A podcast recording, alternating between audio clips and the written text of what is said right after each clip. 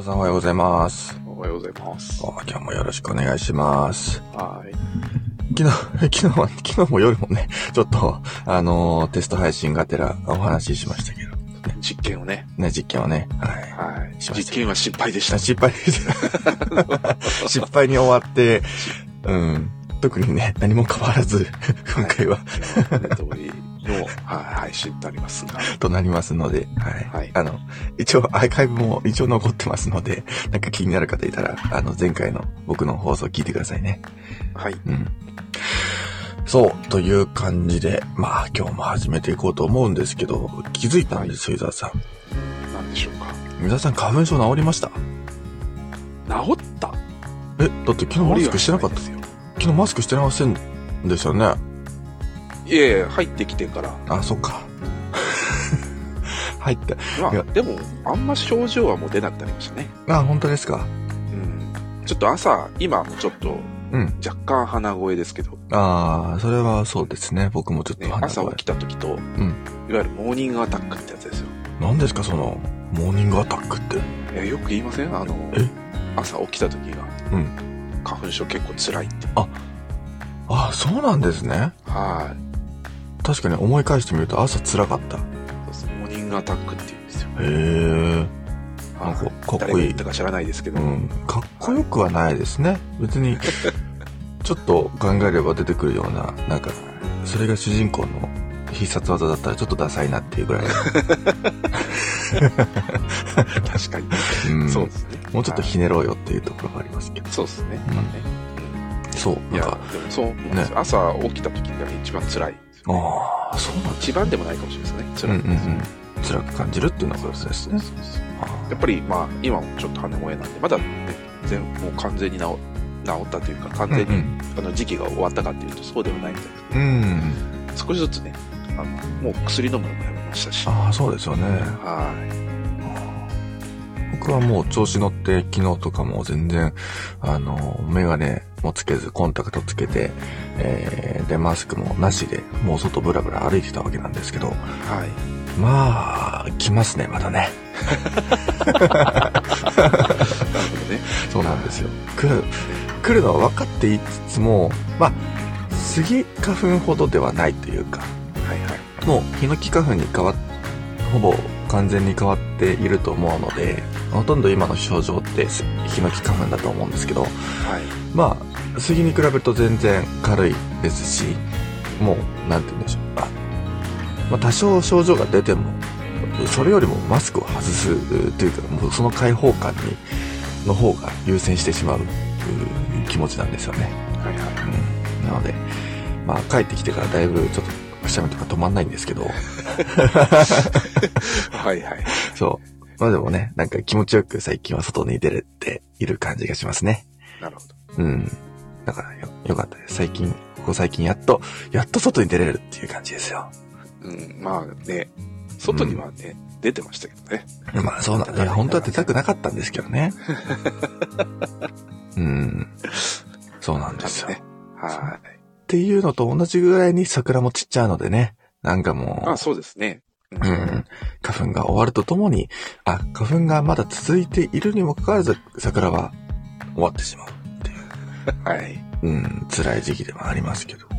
はい。でもね、もう気持ちよくコーヒーも外で飲めるなと思っております。そうですね、そろそろね。ね。そうですよね。うん。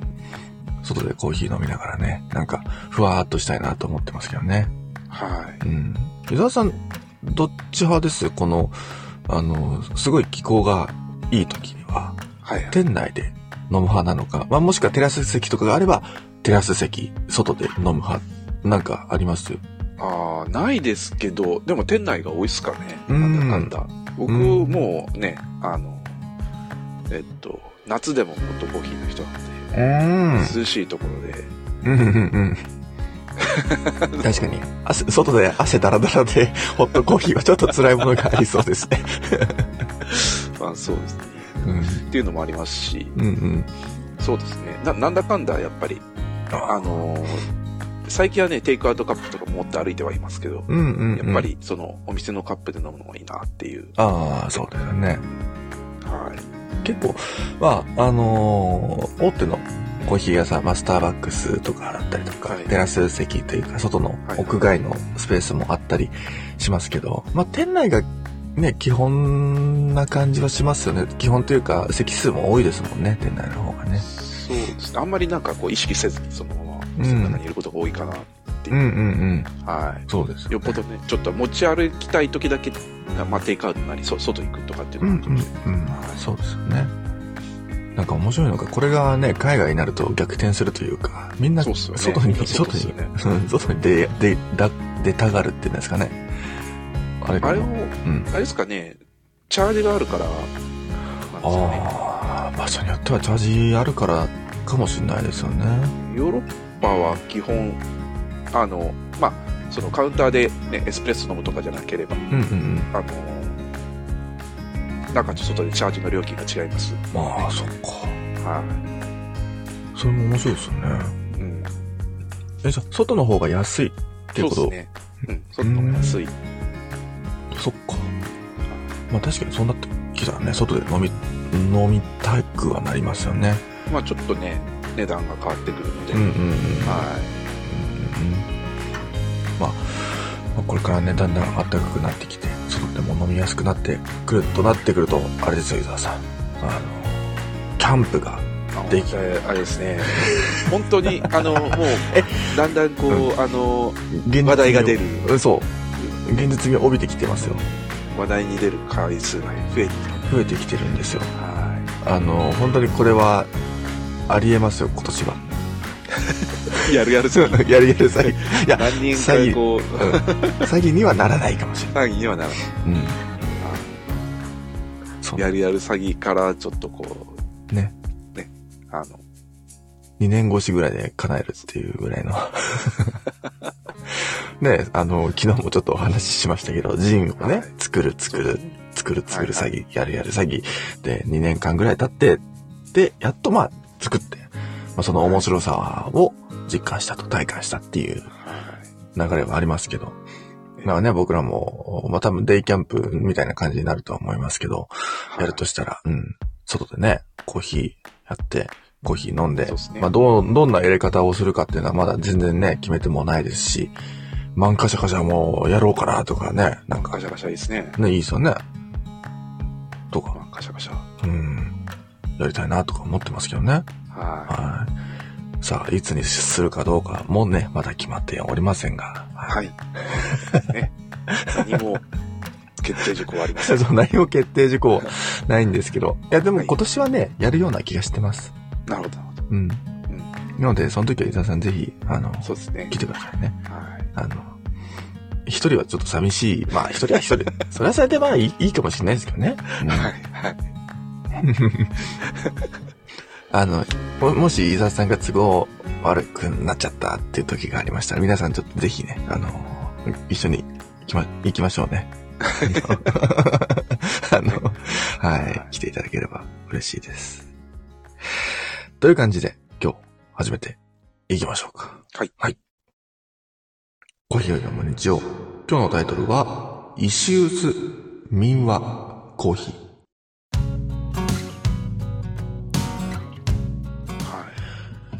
石臼、石臼ですよね、これね。石臼ですね。うん。うんあの、お餅の、お餅の、あの、土台は薄？石臼？薄。薄。うん。うん。木臼もあれば石臼もありますよね。多分。うん。まあ、木臼ってあんま言わないですね。普通の薄か石臼かああ、そうか、そうか、そうか。臼あります？伊沢さん家に。ないです。ないですか？びっくりしました。使うんだって話ですよ。いや、そうですよね。大体こうなんか地域の公民館とかにあるイメージですあ ね、そうですよね。はい結構でかいし、重いし、大変ですからね。ですね。臼自体は、臼、石臼自体は知ってます？あ、も、もちろんもちろん。あの、ゴリゴリするやつ。うんうんうん。あのーそれこそね、ちょっといい感じに、このごま、ごま釣りとかでも石臼使うところあるのかな？あうん。なんかなんかするイメージはありますけどね。あ。そうですね。なんか小麦粉作ったりするイメージ。うんうんうんうん。はありますよね、そういうのね。い。そうですよね。うん。な石臼。何するんですか？ねコーヒー引くんですかね、これで。でも弾けなくもないですよね。じゃあ引けますけどね。うん。全然、いけます、ね。まあ小麦粉作れるぐらいですからね。うん。だだからエスプレッソ引きができるってことですよね。何がもうエスプレッソ力がよくわかんないですけど、ね、流度とかありえない。流度ありえないですよね。流度とかよくわかんない。うん。しかもあの、石臼とかでこう、小麦粉とか、まあ特にごまとかね、すった時に、あの、若干こう石臼に残っちゃうじゃないですか。こう張り付いちゃう感じも。張り付いちゃうね。そう。だからグラム測っても絶対グラム絶対ずれますからね、あれね。もうはか、もう引いたもので測るんですよ。あまあまあそうですよね。うん でも、石臼でコーヒー引くって、み見た目のインパクトいいですね。なんか、見た目のインパクトはねう、ん。すごいですよこね。うだからちょっと小型の石臼でね。あ、でも小型だと今度引けないのか。あ、そうです、そうですよ。あ大きくなくなるんですね。うん。大きいやつで、ちょ、ちょっと大きな器、薄で使って、あの、長めのこの棒を使って、ゴリゴリと。ゴリゴリとやっているのが、手作業感があって、なんかいいんじゃないですか？まあ、水車にくっつけちゃってこ水車？水車よく水車うんに、あの、薄がついてて。え？水車ってもともとその、引くためのマシン。へーそうなんですか？おお水車一周、水車の、なんで、あれ、何の意味もなく、あの、水をこうぐるぐるぐるぐるやってるわけじゃなくて、あーあれで動力を生み出して、あ、そっか。小麦の、はい、あの、小麦粉を作るためにね。あー、ほんとだ。だから、そこに石臼がついてて、小麦粉をそこで引いて、はいはいははい。い。ちょっと今、水車、はい。水車、嘘で調べたら出てきました。はい。水車、はえー。あ、そうなんですね。この 水、なんですよ。この水車のあの、ね、よく見る田園風景のところにあるはい、このはいね、ちっちゃな川が流れてるところにこう水車って回ってるじゃないですか。うんで、小屋の横によくあるんですよね。。でその小屋の中に臼が入ってるってことなんですかね。そうそう、入ってて、結局ね、そこで小麦粉取れました。小麦がね、あの、実りました。で小麦粉を作るのに、薄で引くのを人間がやると大変なんで。水車で引いて、いやー、勉強になるな あれね、何にも、何にも、もう景観のために置いてあるわけじゃない。僕は単純に水の流れが良くなるようにとしか思ってなかったんです。そういうことですね。そうそう。まあまあまあ、動力をあれで出して。ああ、そうなんですねと。いうことですね。え、じゃあ、つまり、もうはい水車でもうコーヒーが引けるってこと消えるっですね。てことですよ。そういうことになりますね。すごい。何のロジックかよくわかんない。はい。引こうとしてる人が果たして日本人にいたのかっていうところですよ聞ね。いたことはないですよね。ないですね。はでも水車って別に日本の独特の文化ってわけじゃないですよね、多分。い。むしろヨーロッパとか、あですよね。うん。それこそ小麦をよく作るところうん。の文化だと思う。文化っていうかそういうね、うん。機械だと思いますけど。え、ってなったら、なんか、やってそうじゃないですか、ヨーロッパの人たち。これ、これでコーヒーいけるんじゃないか、エスプレッソいけるんじゃないか、みたいな。そうね。あの、どんだけ引っかよくわからない。まあ、やったことがないことはないかもしれない。ないかもしれないですけど、あの、記録には残ってないっていう。残すほどでもなかったっていう感じかまあ。そうですねう。ん。歴歴史の陰に消えてしまったってやつですね。いやいや、あの、やってたことを前提に消えてしまったっていうんですけどあ、えでよくわかんないですよ。、うん。そうですよ、わかんないですよ。ああ、でも石引きコーヒーとかありますね、日本。本当ですか？本当に石臼で引いてるコーヒーありますね。ああ、やっぱやってる人はいるんですね。うんコーヒーミル、石臼の粗さ調整。おすごいですね。え。コーヒーと石臼ミルで引いたものをテイスティングしました。すごい。ああ。やっぱあるんですよ。うん。やっぱどの、どの世代、どの時代、どの国でもやっぱこういうね、ちょっとなんか、なんて言うんでしょう。今とは全く違うやり方っていうか、は今の時代から見たら、いや、これは違うでしょ、みたいな、そんなやり方をやってる人って結構いらっしゃるというか、それがね、あの、今の時代のスタンダードが昔にも当てはまるかっていうと、全然そうではないと思いますし、うんうん。石臼コーヒー豆用。えー、豆用。そうですね。そういうのがあるんですね。あるんですね。うん。まあでも、確かにコーヒーミルがね、そもそもなければ、どうやってコーヒー砕くんだって話になってきますからね。うんそうですね。うん。石臼みたいな、こういう短いとした形になってなくても、なんか石、石で砕くとかね、うん。うん、全然あり得る話ですし、はい。やってるうところもあるんじゃないかなと思いますけど。はい。うん実際もうそれでね、おあの、引いてお店で提供してるお店もやっぱあるんですね。うん、ああ、え、お店があるんですか？うん、そう、石臼で、あコーヒーをすごい引いて提供してるお店が、あるみたいですねはえーえーすごい。い。うん。アイス石臼オレ。おお、石臼の名前が入るんですね。え？ってなりますよね、一瞬ね。石臼で引いたコーヒーに砂糖の代わりに小豆を入れる伝統の石臼コーヒー。伝統なんですか？うんその地域でもしかしたらもう広く言い伝えられてる伝統的なものなのかもしれないですよね。まあね、石臼で引くっていうのはね、うん。伝統なのかもしれないです。ね。どう味に影響してくるかっていうのはちょっと気になるところですけどね。はうんその方のちょっと力の入れ具合でだいぶ変わってくるという。ね、体調にも多分寄ってくると思うん ですけど。ちょっと昨日飲みすぎたなとかっていう時はね、石臼、粗さがちょっと粗くなるかもしれないし。逆にちょっと微粉が多くなるとかなんかあったりするのかなとは思いますい。微粉とかそういう概念がね、概念がない違うかなそうですね。ですよね。うんうん。もう流度とかそんなんないですからね。ないですからね。ああ、石臼、気になりますね。まあ、いいんじゃないでしょうか。うん。あと、民話？民話。はい。うん。まあ、これもなんか、言い伝えられてきた民話みたいな、はい話なのかなと思いますけど。そうですね。うん。いわゆるお、なんですか、昔のお話はみんな民話になるんですかね？うーん。あの、なんですか？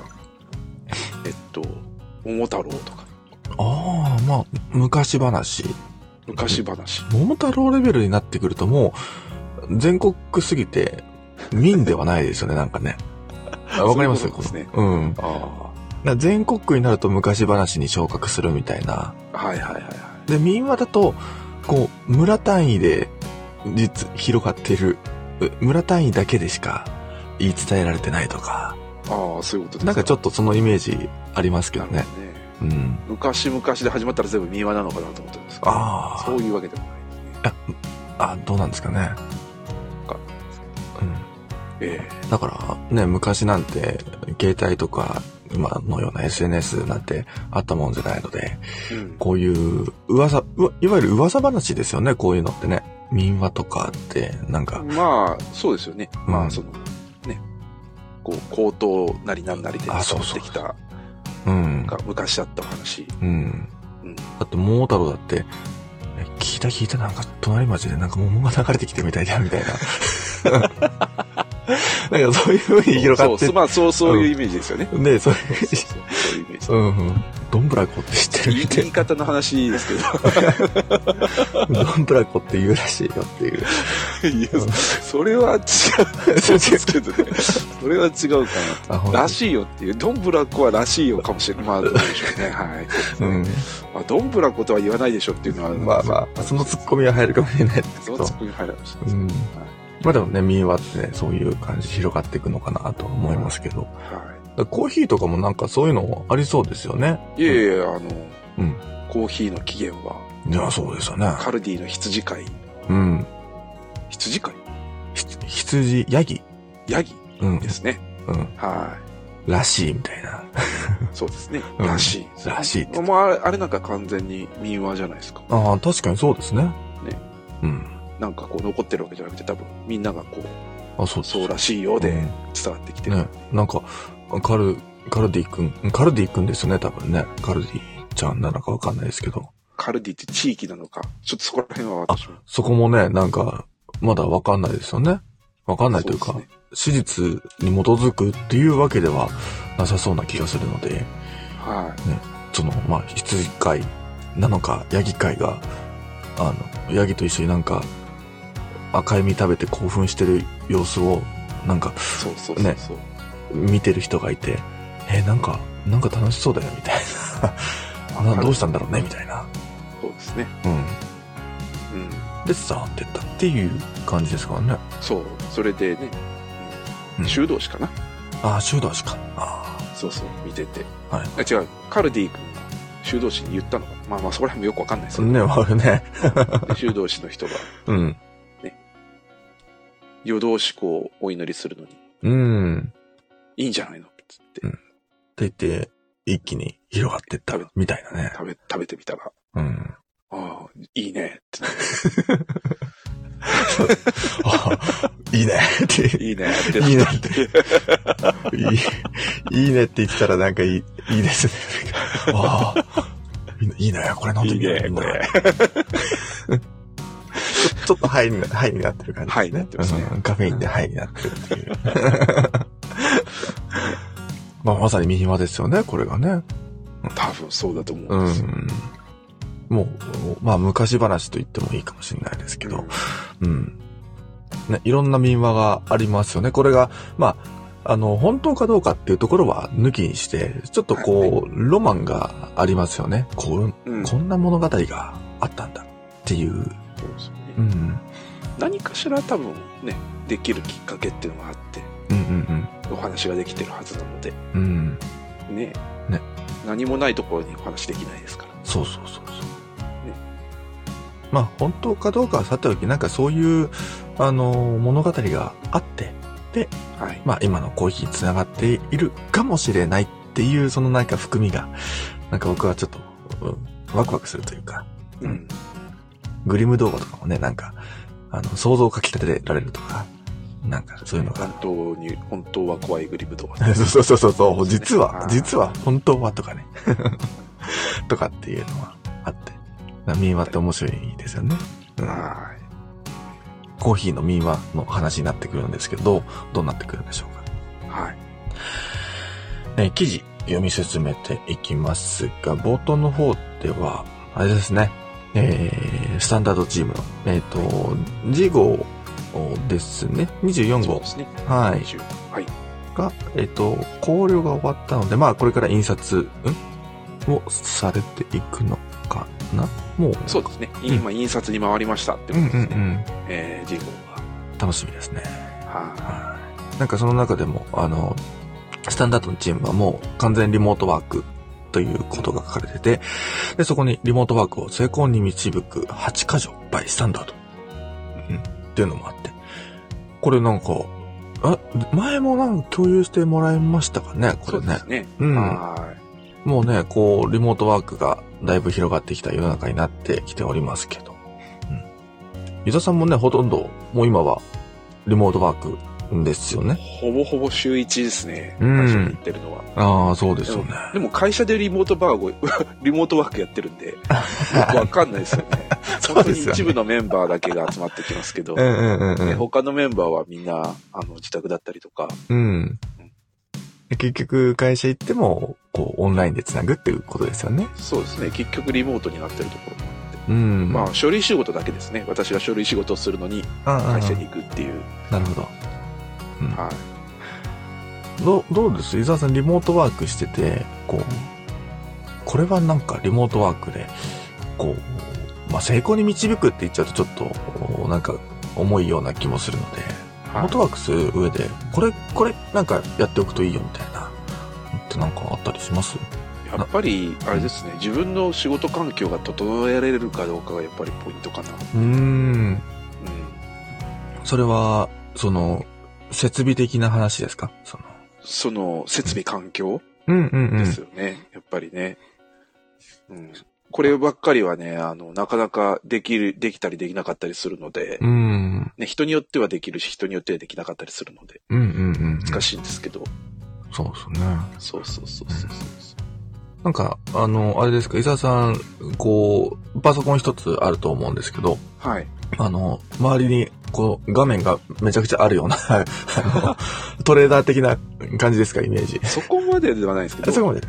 まあ、ノート PC があって、そこのディスプレイと、うんうん。あと、まあ、メインのディスプレイがあるのあと、iPad が、あ。あ、iPad もあるんですね。こう、なんていうんですか、画面の横にうんうんうん。ちょうど来るように、あの、アームで釣ってあるのとはいはいはいはい。あと、あれですね、えー、まあ、あの、リモートワークだと、絶対こう会議うんは、こうヘッドホンとか、ね、つけて参加になるし。ね、カカメラ、ウェブカメラ必要だし、ああ、なるほど。そうですね。いいですね。で、右を向くとコーヒーがすぐ入れられる。いいですね。そこ、そこじゃないですか、一番のポイント。そこね。うん。うんリモートワークしながらでもコーヒーが飲めるような環境ってことですね、伊沢さんがお伝えしたかったのは。朝とりあえずね、うんブリタの浄水器に水を入れて、はいはいはい。持って上、持ってきて、なるほど。はい。で、そのすぐ前にはティファールがあるので、もうそこにすぐにこうお湯が沸かせる。で、グラインダーがあるとそこでコーヒー豆が引けて、あいいですね。もう、で、ね、あの、棚の中にはコーヒー豆がもうぎっしり入ってる 環境ですよ。皆さん聞きましたか？その、この環境を整えないとリモートワークでコーヒー入れられないわけですかそうです。ら。うん。は完璧にこう、自分の、まあ、あの、伊沢さんほどこう、設備を整える必要はないかもしれないですけど。ね、あの、コーヒーってやっぱり必要ですからね。リモートワークがね。い。もうこの環境を整えると一つ問題があって、はい。こっから動かなくなるっていうね。ああ、大変ですよ、それは。全く動かなくなるんですよ。あはい。ー先、先々週とかありましたよね。あの、歩数計だったか、歩数計というかそうそうそううんそう。ね百数十歩で一日。この、お手洗いに行くとかそういうぐらいしかそうそう動かないっていう。僕、今、自宅の3階がうんうん。で仕事してるんですけど、部屋の扉開けると右側にトイレがあるんですよ。近い。だから、10歩で行ける。なので、本当に歩かなくなるんです。はい歩かなくなりますね。まあ、ちょっとそれはまあ冗談なんですけど、おーあのーまあ、そういうつのって結構重要だと思うんですけど、まあ、うんやっぱりこう、関係性っていうかコミュニケーションかなっていううですん。ね。うんうん。これね、まあ全然うまくいかないんですけど、やっぱり。ああ。うんどう伝えたらこう、ね、リモートでもうん効率よく伝わるんだろうかとか、うん。うん結構ししんどいですね。目の前で言ってたらそうでもないのに。うん。なんか、僕も改めて感じますけど、こう、まあ、今やってるのも、今この配信を行っているのも、結局、まあ、オンラインっていう形じゃないですか。で、伊沢さんの声だけ聞けて、まあ、もう顔も名前もこの雰囲気だったりっていうのも伊沢さんとはだいぶもうね、合っておりますので、あの、イメージはつくというか、なんとなくはその空気感も分かったりするんですけど、一方で会社の人たちになってくると、まあ別にそこまでプライベートとの、うんでの関わりもない中で、こう、どう言えば伝わるのかっていうのって、うんなかなかこのオンラインでは空気感っていうのかな、こう伝わりづらいところがあって、そうですね。うん。うん一回こう直接会ってみると、例えば、たとえ同じ言葉でオンラインで伝えたとしても、やっぱ会った時の方が、こう、ニュアンスとか、そうこですね。相手の反応とか仕草とかも含めて全部、含めてこう、伝わりやすくなるんじゃないのかなっていうのも思ったり、そうなんです。うん、するので、うん。だそういう難しさもありますよね、リモートワありークはね。ますね。本当にそうですね。うん。うんだから、まあ、使い分けかなっていう。うんうんフルリモートもいいですけど、うん。うん。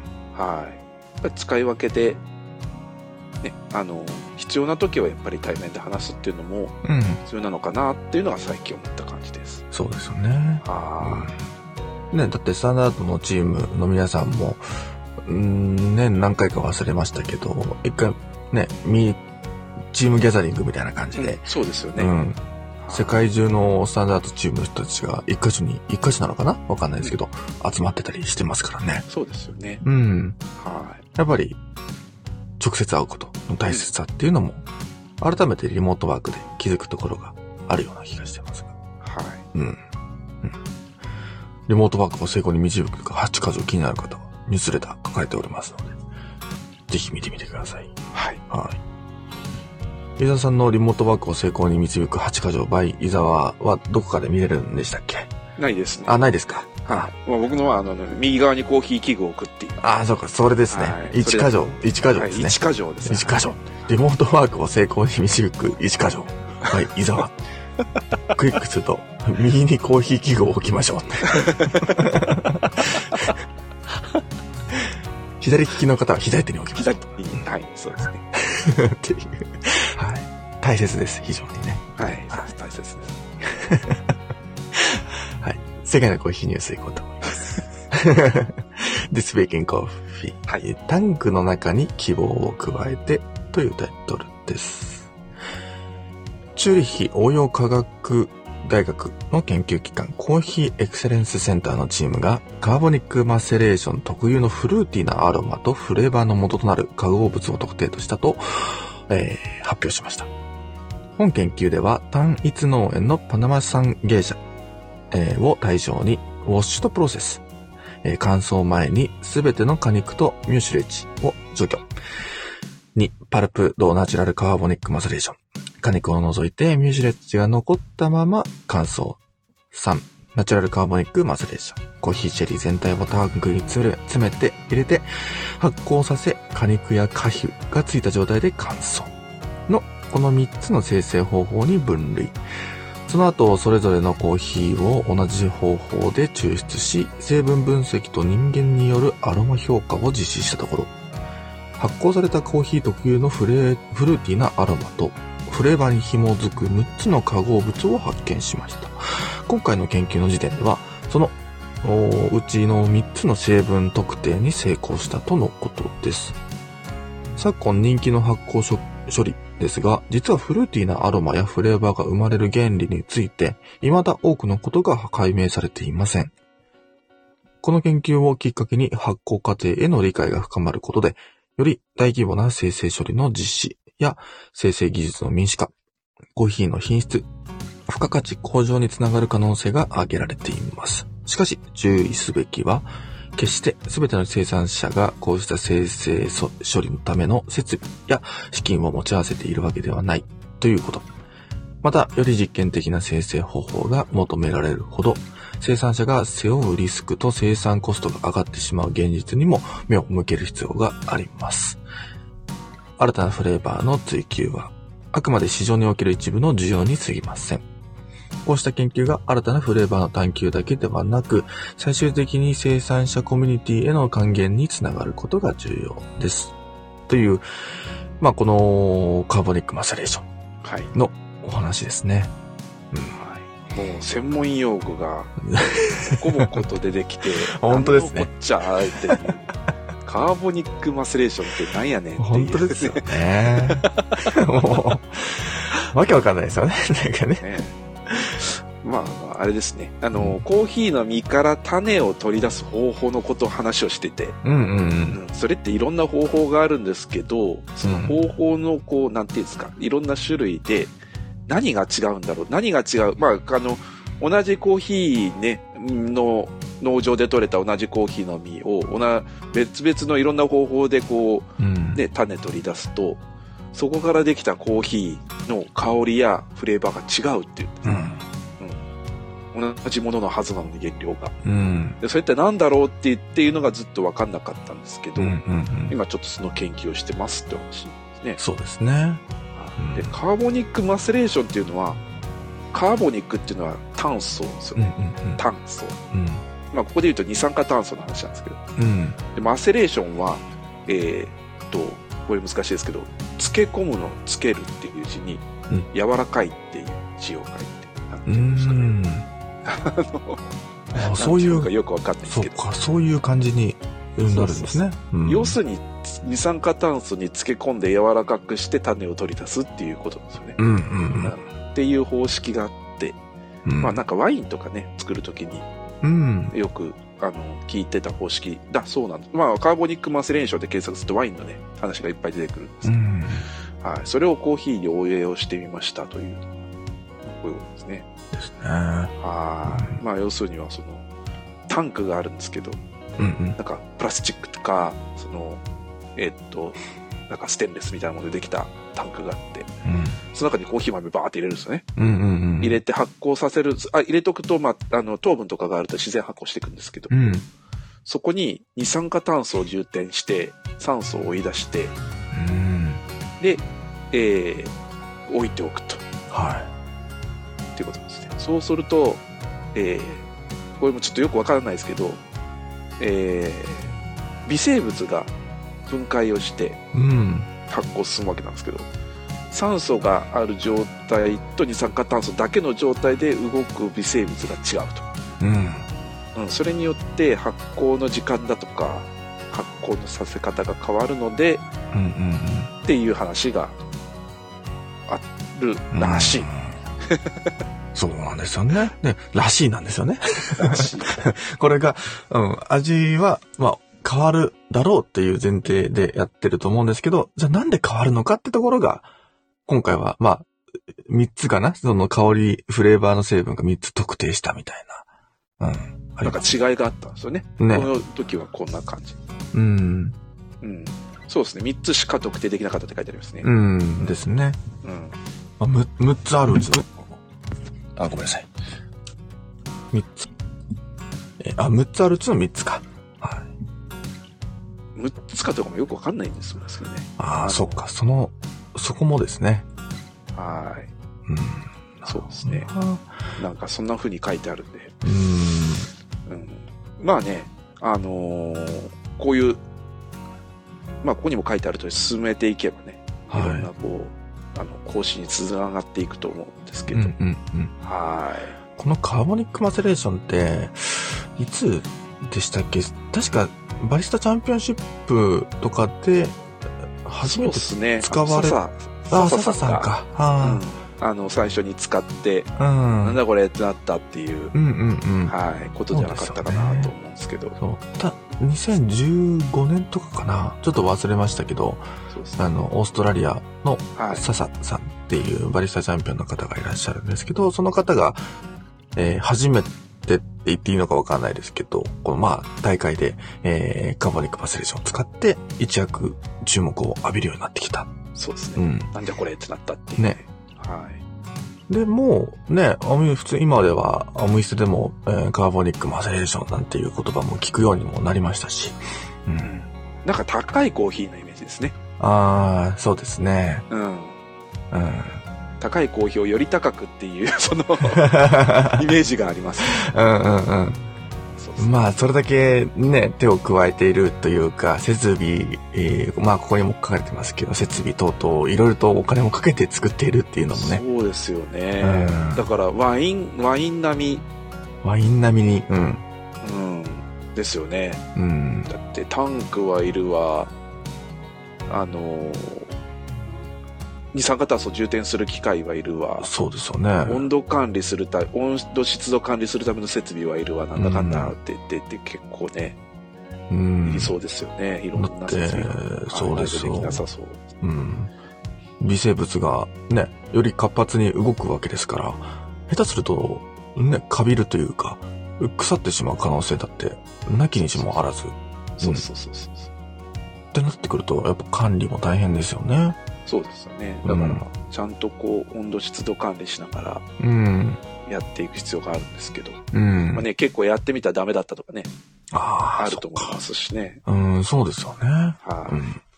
だその辺の作り方とかって、どうなんですかね？どう、どう生産者の人たちは、あの、試しているのかっていうのは気になったりしますけど。まあ、トライアンドエラーが多いのかなっていう。感じですけどねあのーこれ全然違いますけど、えっとライトアップの川野さんがうんうん。えっと、バリ島で生成方法を試してるんですけど、いろんな、うんうんうん。ね、あれも試してみて、製品になるのはその中の一部っていう、うん。うん、本当にそんな感じ。いろんなものを試してっていうんだったら、では他のやつはどうしてるかね、わかんないですけど、うんうんうん。はそうですよね。い。うんだからいろんな研究の中でも、まあこのカーボニックマセレーションっていうのが一つ、えーこれは非常に美味しいんじゃないかっていうので注目されて。はい。うん。ね、今やいろんなコーヒー屋さんで見れるようになってきましたけど。はい。うん。そうですね。モーさんもコメントいただいておりますけど、利点よりコストの方が上回る傾向っていうのは、うん。うん。どうしてもお金はかかってしまううものではあるんですけど、はい。それ、それをうま、上回る利益が回収できるかってところですよね。そうですね。うん。はい。じゃないと続けられないですからね。ずそうですねずっ。と赤字赤字で大変ですから。そうなんですよね。ううん。ん。その辺ね、バランス取るのは難しいなとは思ったりしますけど。はい。うん。ね、より、こう、コスパのいい、よく、発酵というか生成できて、なおかつ、よりフレーバーが、その個性が際立つようなものが見つかればいいとは思うんですけど。あれじゃないですか。あの、コピルワークじゃないですか。ええコピールワークですか？まあ確かに簡単ですよ。まあ、あまの、ね、うんああ、コピールワーク方法ってことですよね。の、ジャ、ジャコーネコ君がやってくれる、うん食べさせてくれる いや、それは大変ですよ。ね、お金はあんまりかからないかもしれない。うんまあ、あのなんていうんですか、ブランド、ブランドというか、それだけでもめっちゃ跳ね上がりますからね。あの、コピールワークはね。はい。うんコピールワークはなかなか値段的にちょっと買えないところもありますけど、あのね、調整はできないですからね。できないですね。発酵度合いの調整とかできない。はいもう自然に委ねるっていう感じですかね。自然に誰はい、そうですね。はいただまあね、自然の中でそうですね。できますし、うん。ね人間の手を加えないっていうそうに言えばよく聞こえるかもしれないですけど。まあちょっとまあ微妙な感じです。いうね、わからない実態を知るとちょっと、ちょっとうんってなりますけど。まあまあ。まあ、いろんなす、ね、生成、えー処理、えーが、今は増えてきておりますけど。はい。まあ、最終的にどんな方法であれ、まあ、ここにも書かれてますけど、生産者あの人たちに利益が還元されるような、そういう仕組みになっていくことが重要ですという、そういうところですね。はうん。まあ、なんか、あの我々のジンもそうですけど、あの、なんかつく、作り手側にやっぱね、利益が返ってこないとなかなか続けられないっていうのは、なんか肌身を感じて最近は感じてるような 気がするな。い。あ、ナグさんね。うんナグさんのそうなんです完全にもうあのね、ほぼほぼトントンしかならない。もうトントン、トントンってきついですね。そう。還元、還元というかもう、なんていうんですか、もうちょっと欲しいっていうのは、自分かなり労力をかけたので。そうそうそうそううん、まあまあいいんです。僕、僕なんか別にいいんですけど、それをね、コーヒーをなりわいにね、はいしてる方にとっては、死活問それですから。ね、あの、しね家族を養っていかないと、そうそうそうまた話は変わってくるので。うん。は本当そうですね。まあ、カーボニックマセレーション、どう、ね、今後も、なっていくのか注目ですね。い。ね、こういうのがね、どんどんどんどんいろいろ出てきてるので、うん。はね、だからこれからも、こう、世界大会とかで、また新しい生成方法とかも、全然出てきそうですよね。い。そうですね。うん。はい。はい。タンクの中に希望を加えて、というタイトルでした。はい。気になるニュース、行こうと思います。ジャマイカ観光大大臣が国内の経済、えー観光産業をの発展を目的としたブルーマウンテンコーヒーを中核とするコーヒーツーリズムの強化計画を発表しました。えー詳細は不明ですが、コーヒー従事者や関連ビジネスが集まるコーヒーイノベーションタウン建設の可能性まで示唆されています。はい。まあ、このブルーマウンテンは日本でも、えー非常に有名ですが、そうですね。これをより、えー押していこうというコーヒーツーリズムの計画があるみたいですね。はうん。い。ね、昔はね、あの、ブルーマウンテンといえば最上級のうん。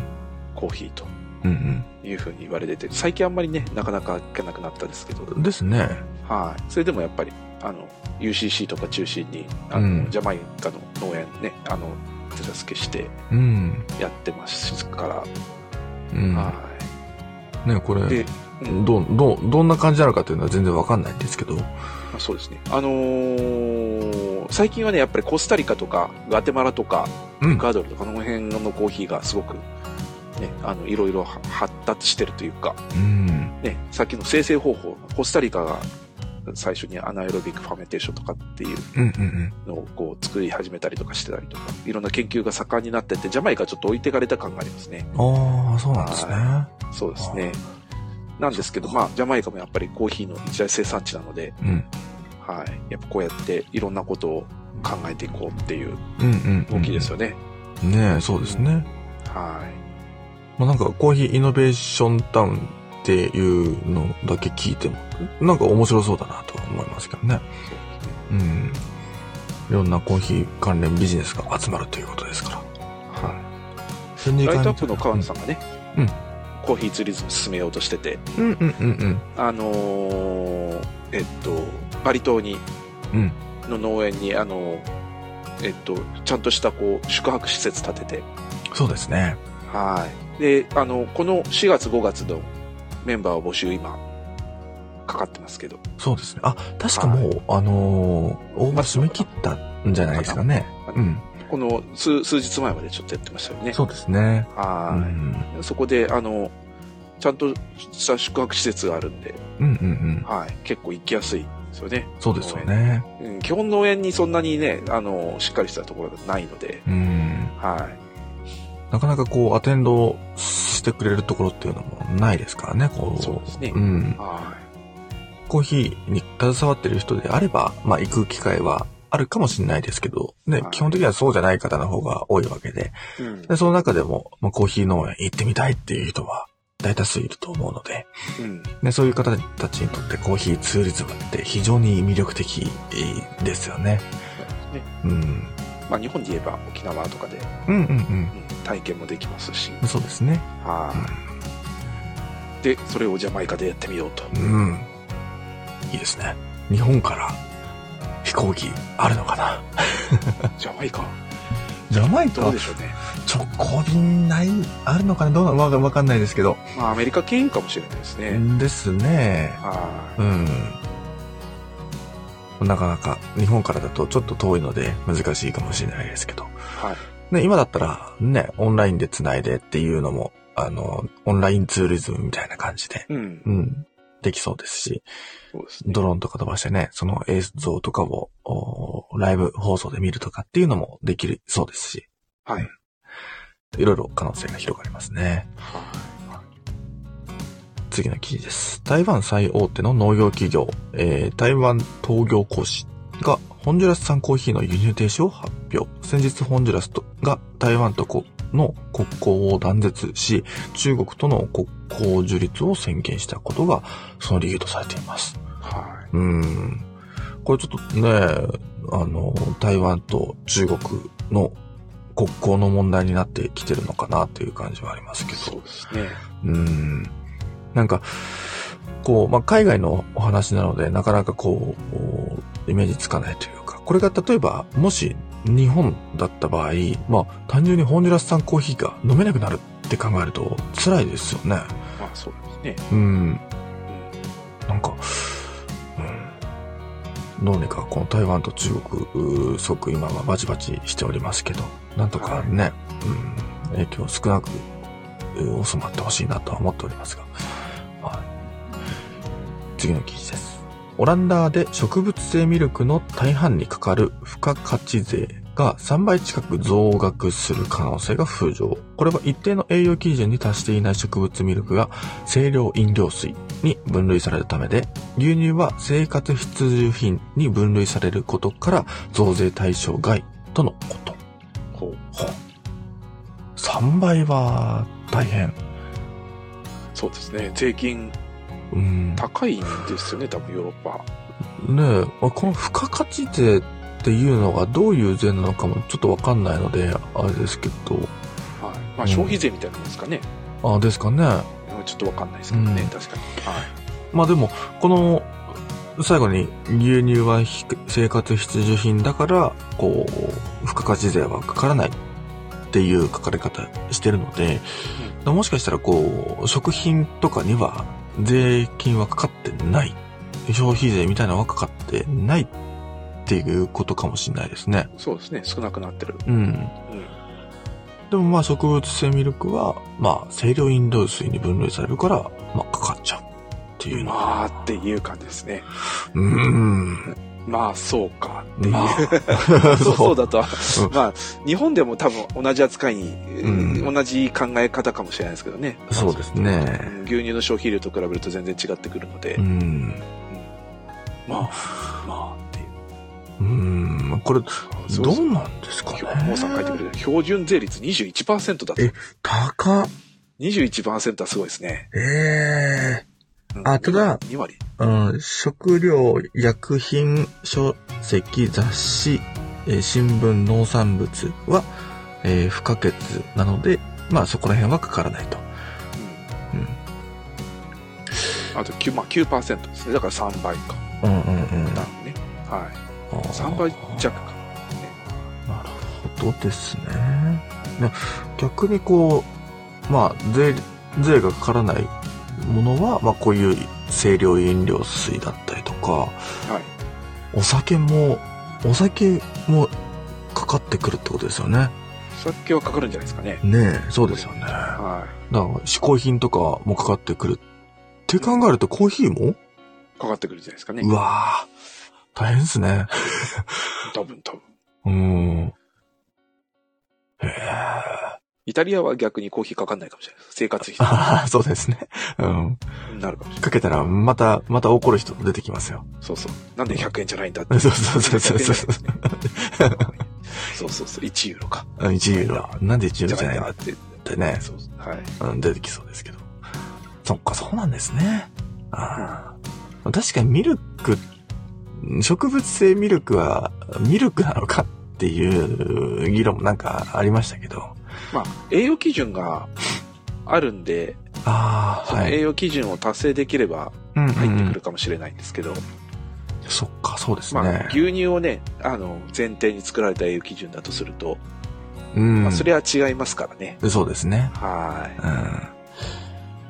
まあだからこの植物性ミルクが、まあ牛乳とはまた違うものだよとして、こう栄養基準が改めて作られれば、もしかしたら、こう、生活必需品として認められるかもしれないけど、まあ、ただ現状厳しそうなあ感じはありますね。い。そうですね。なくてもいいものになったらそうかもしれないですね。そうですね。そうですね。うん。これがないと生活できないとかになってるって話が別で、うんうんですけど、うんうん。そうじゃなければなんか、あの、嗜好品になってしまうので、うん。確かに確かに。はい。うんどうなっていくでしょうか。はい。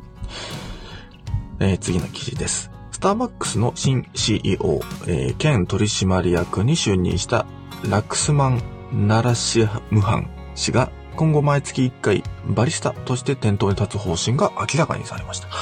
前、えー前 CEO ハワード・チュルツ氏の公聴会が先月末に行われ、今後の労働組合との関係性も気になるところです。はうん。どの、どのお店に立つんですかねい。そうですね。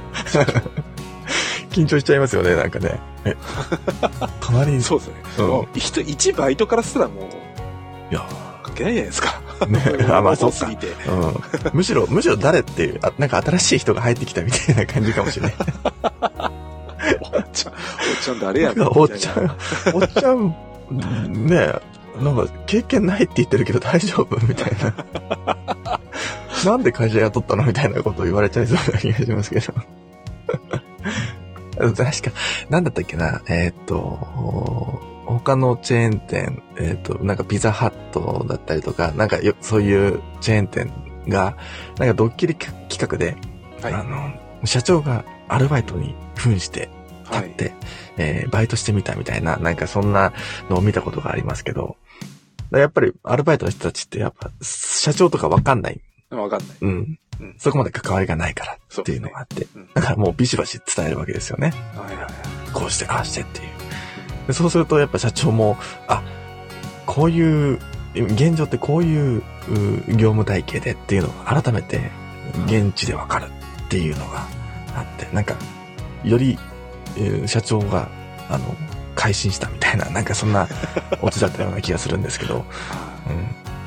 どう、どうなるんですかね。これはもう、あの、公言してますからね、おそらくね。そうですね。うん。うん。あ、そうそう、もうアンダーボスかも。うん、うん、そうかも。そう、っていう番組が、ああの、あって、そう、は社長がアルバイトに扮してみたいなね、そういうのは海外でよく、もしかしたら流行ってるのかもしれないですけど、うん。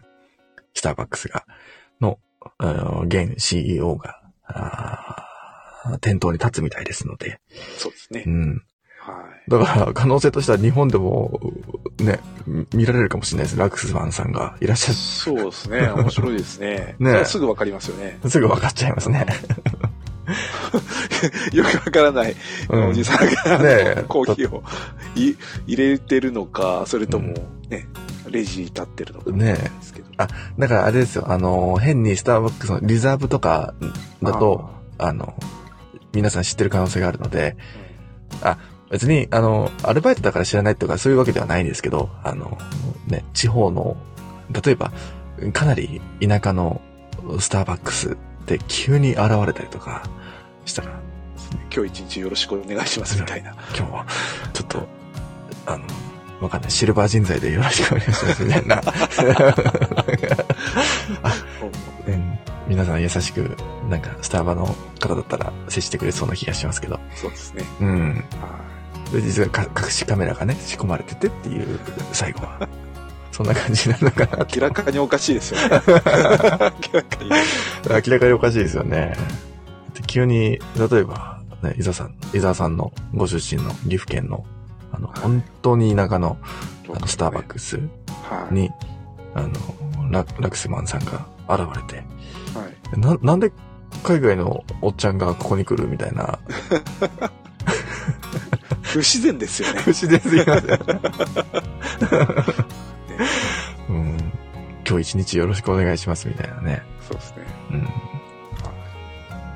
いいですね。面白い、面白い気がします。はい。はえー次の記事です。石臼に着想を得た最も原始的なコーヒーミルが販売。2000年の時を超えたコーヒー体験の最先端がここにと思いきやどうやらエイプリルフールのジョークだった模様。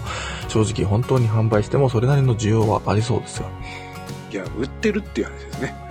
さっきの話でも、ねうん売ってるし、それでえ。作ったわコーヒー販売してるとかあるし、みたいな。そうなんですよ。だから、やばい。いっすね。ああ、でもすごい。僕が想像してた石臼よりもめちゃくちゃ本格的な、あの、石臼ですね。このサイトに載ってるやつは。いやいやいやいや、これ、これですか？検索してみてくださいよ。え？あの、石臼コーヒーで。むっちゃ出てきますよ、同じようなものが。マジですか？それも本当に売ってるし、実用的なものが。あ、本当だ。高っ。いやいや、高いって言っちゃう。いろいろあるんですよ。うん。4000円ぐらいの小型のものから、うん。8万8万円8万円が出てきました。本格的な、町の石材屋さんが作った石臼コーヒーミル8万円ですよ。そうそうそう。すごいですよ。斎藤石材店ですね。これ。すごい王さんのが笑って見てるのはあれですね。あの、ほあの、SG1 ですね。ザ SG1 の方ですね。ストーングラインダーですね。SG1。値段わけわかんないですね。そうですね。ななこれこれ734万。日本円、日本円ですよね、これね。日本円ですね。うん734万3900円。とんでもないですね。そうですね。うん。イノベーション。すごい。2000イヤー、インザメイキング。2000年。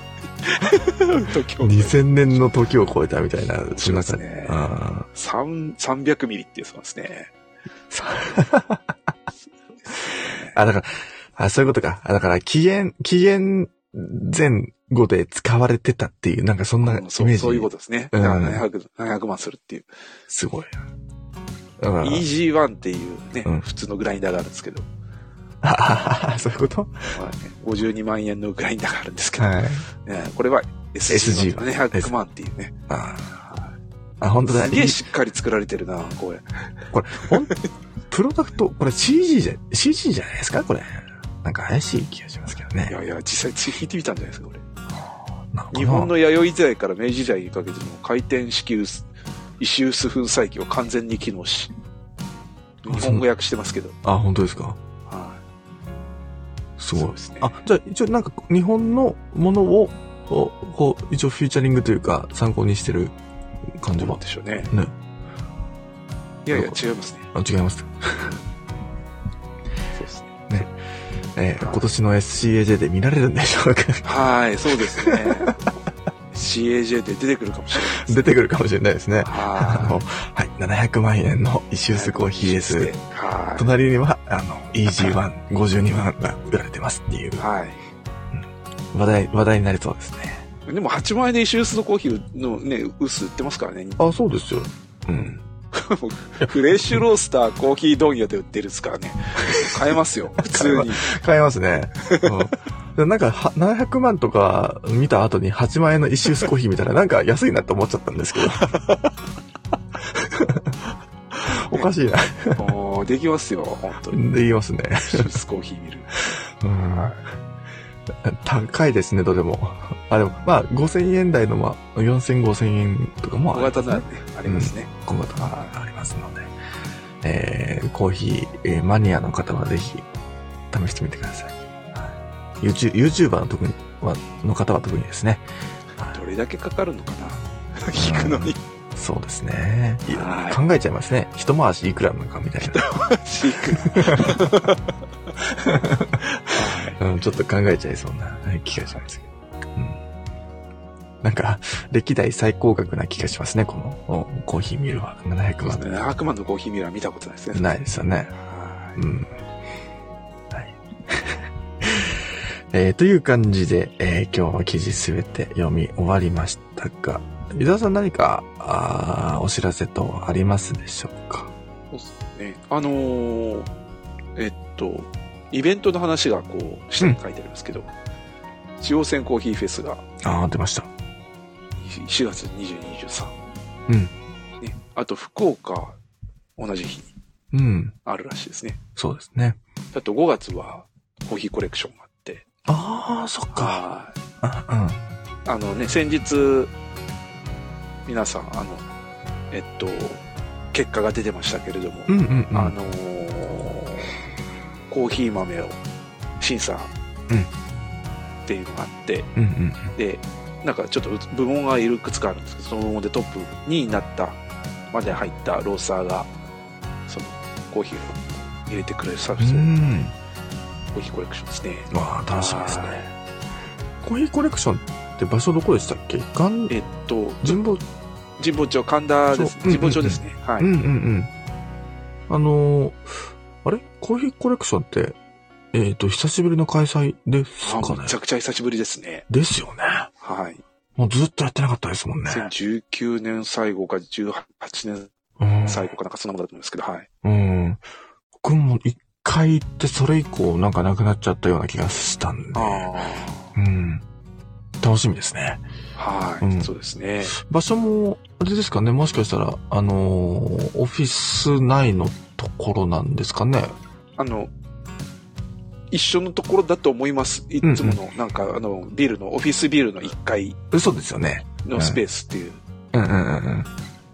その、そのイメージあります。あそうですね。うん。はいいですね。イベントが、えー、東京でも、えー、その他の地域でも、えー、開かれるということで。はい。うん、楽しみですね。そうですね。あとはですね、えー、イエメン。お僕、イエメンのコーヒー好きなんですけど、はい。